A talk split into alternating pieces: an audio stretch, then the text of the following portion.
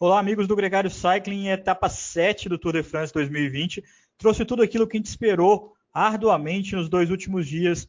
Muita emoção, muita disputa e candidatos à classificação geral tendo dificuldade. A vitória ficou com Wout van Aert, da Jumbo Visma, que venceu um sprint selecionadíssimo, já que o ritmo intenso do pelotão deixou os principais velocistas fora da disputa de hoje. Nicolas, hoje sim, um grande dia de ciclismo no Tour. Ainda bem que nós não estamos apostando na loteria, nem colocando nada nessas casas de aposta, né, Leandro? Porque a gente esperava hoje uma etapa de transição e foi tudo que a gente não teve. A Bora, equipe do Peter Sagan, eles aproveitaram para realizar um ataque já no início da etapa. Isso fez com que o pelotão já começasse a cortar e se partir logo do, dos primeiros 15, 20 quilômetros, o que era até um pouco inesperado. A prova, então, já veio lançada desde o início.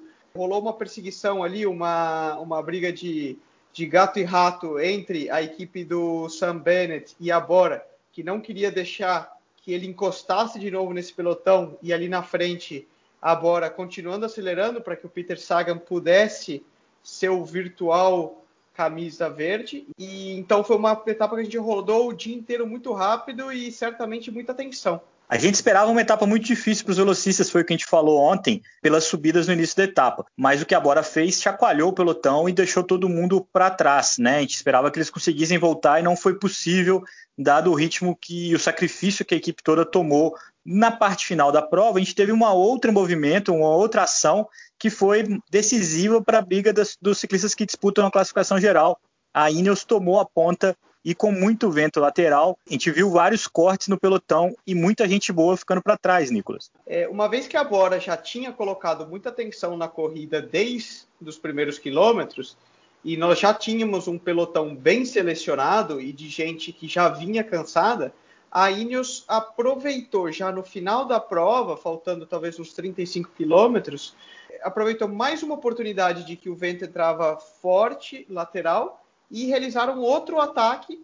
Eles conseguiram cortar novamente o pelotão e pegou mais gente desprevenida nesse, nesse ataque, entre eles o Tadej Pogacar, que, que era o líder da camisa branca, também pegou o Mikel Landa, o espanhol da, da Bahrein, o Richie Porto, o australiano da Trek, também ficou nesse corte. As duas equipes que tomaram as rédeas do pelotão, que era a Ineos e a Bora no início da prova, foram retribuídas ambas com uma camisa no final da etapa, né, Leandro? A branca para o Bernal, a verde para o Peter Sagan. A Bora subiu no pódio também com o Daniel Oss, que foi eleito o mais combativo da, da, etapa, até porque a Bora foi quem apimentou o dia de hoje. Ao mesmo tempo, Nicolas, que terminou com um gosto um pouco amargo a etapa no sprint, o Peter Sagan estava na, na, roda do Van Aert, não conseguiu ali render, teve um problema mecânico, a corrente soltou, ele acabou se deslocando e quase caiu. Ele não caiu porque ele bateu no, no Hofstetter da, da Israel e ficou fora do top 10. Um resultado muito ruim para ele, onde todo ponto conta e onde toda a equipe trabalhou para que ele conseguisse o resultado. Hoje ele ficou com 13 terceiro lugar. Foi a primeira vez que ele ficou fora do top 10 num sprint massivo de, de pelotão na temporada de 2020 apesar do pessoal criticar a temporada do Peter Sagan pelos padrões dele, ele tem mostrado muita regularidade, mas está batendo na trave desde o começo do ano. É, hoje foi, foi legal ver a equipe tentando algo diferente, já que ele não tem o sprint junto com os outros sprinters mais puros. Só que o Wout van Aert vai ser uma pedra no sapato dele, porque quando a coisa engrossa e tira os outros velocistas, aparece esse belga que está no momento esplendoroso.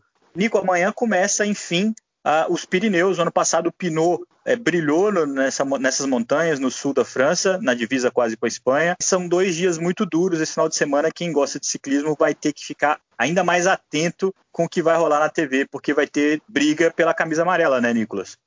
Ah, amanhã com certeza vamos ter fogos de artifícios, como eu gosto de falar. Eles sobem o Porte de Valais e depois o Pays Sur. São montanhas clássicas ali no, nos Pirineus são serras mais longas, então favorecem os escaladores mais puros, ao estilo do, do Bernal, por exemplo, né? Vai ser legal de ver agora realmente como cada um se encontra. Nós já levamos aí praticamente, praticamente não, nós já levamos uma semana de Tour de France, então já existe fadiga, já existe cansaço. A partir de amanhã o Tour já começa a se definir, tomar um rumo de que a gente saiba aí realmente quem a gente pode apostar mais efetivamente para vestir a camisa amarela no, lá em Paris. Lembrando que o Adam Yates segue de amarelo, né? Ele ainda tem aí 15 segundos de vantagem para os 10 ciclistas na sequência dele na classificação geral, uma, uma diferença mínima, certeza de muita emoção. Exatamente, eu acho que o fato de ser uma chegada indecida é, depois de uma montanha, não de, talvez a gente não veja grandes gaps na, na, na classificação geral, mas certamente a gente deve ter uma briga boa para ver quem vai entrar na fuga do dia e disputar a etapa. É, esperem aí por uma etapa movimentada, tanto para a disputa da vitória do dia, como um dia que quem tiver para disputar a classificação geral vai ter que tirar as cartas ali e, e a gente vai ver o que realmente cada um tem nos bolsos. Nicolas, um grande abraço. Até amanhã. Um abraço para todo mundo que está ouvindo a gente no Gregário Radio todos os dias. Amanhã a gente volta com essa etapa que promete pegar fogo.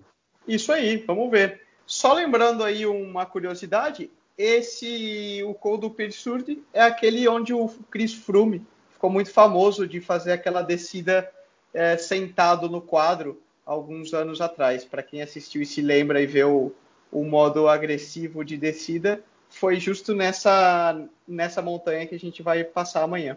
Também foi a montanha que em 2007 teve um embate histórico entre o Alberto Contador e o Mikael Rasmussen, um vídeo que já está rolando aí nas mídias sociais de todo mundo, porque foi um momento muito impressionante do ciclismo. Até amanhã. Valeu!